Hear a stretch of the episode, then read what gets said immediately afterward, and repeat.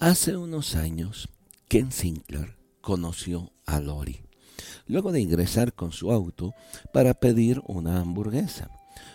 Tal fue el impacto que le causó la empleada del local de comida rápida que día tras día Ken volvía al mismo lugar a la misma hora, solo para verla.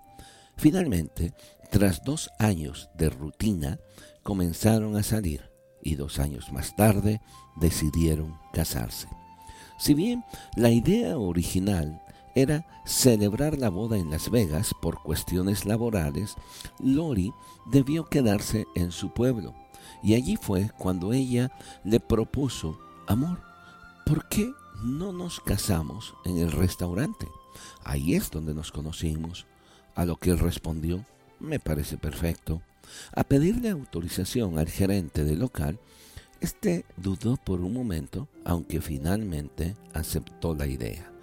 Mientras los parientes e invitados aguardaban dentro del local, Ken ingresaba con su camioneta al Automac, donde lo esperaba Lori. Del otro lado de la ventanilla, luciendo un brillante vestido, en lugar de su tradicional uniforme. Ubicado entre la camioneta y la ventanilla del restaurante, un sacerdote leyó los votos matrimoniales y finalmente los declaró marido y mujer. La gente podrá pensar que esto es algo tonto, pero para nosotros significa un montón, dijo Lori al concluir la boda. Coincidencias del destino, amor a primera vista, o un encuentro afortunado en el restaurante de comida rápida, quién sabe realmente lo que pasó. Lo importante es que ahora Ken y Lori ya son marido y mujer y forman una familia, aunque la verdad es más fácil encontrar pareja y formalizar una relación que mantenerla y hacer del matrimonio algo sólido y estable.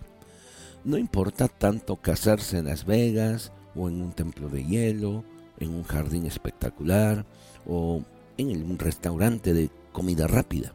Lo que interesa es poder hacer de la relación de pareja algo placentero, estable y duradero.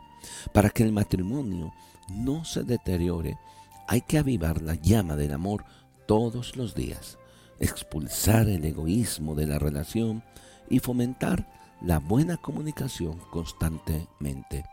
Algo más, el éxito o fracaso de un matrimonio, además de lo anterior, depende del lugar que le demos a Dios en nuestra relación. Si marchamos en sus pasos y le dejamos conducir nuestra familia, la vida y el matrimonio y la familia será diferente. Él nos ayudará a sortear todos los obstáculos y sobreponernos a las tormentas y vendavales de la vida.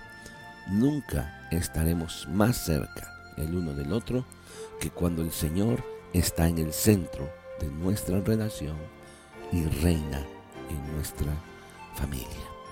Muchas gracias por tu atención.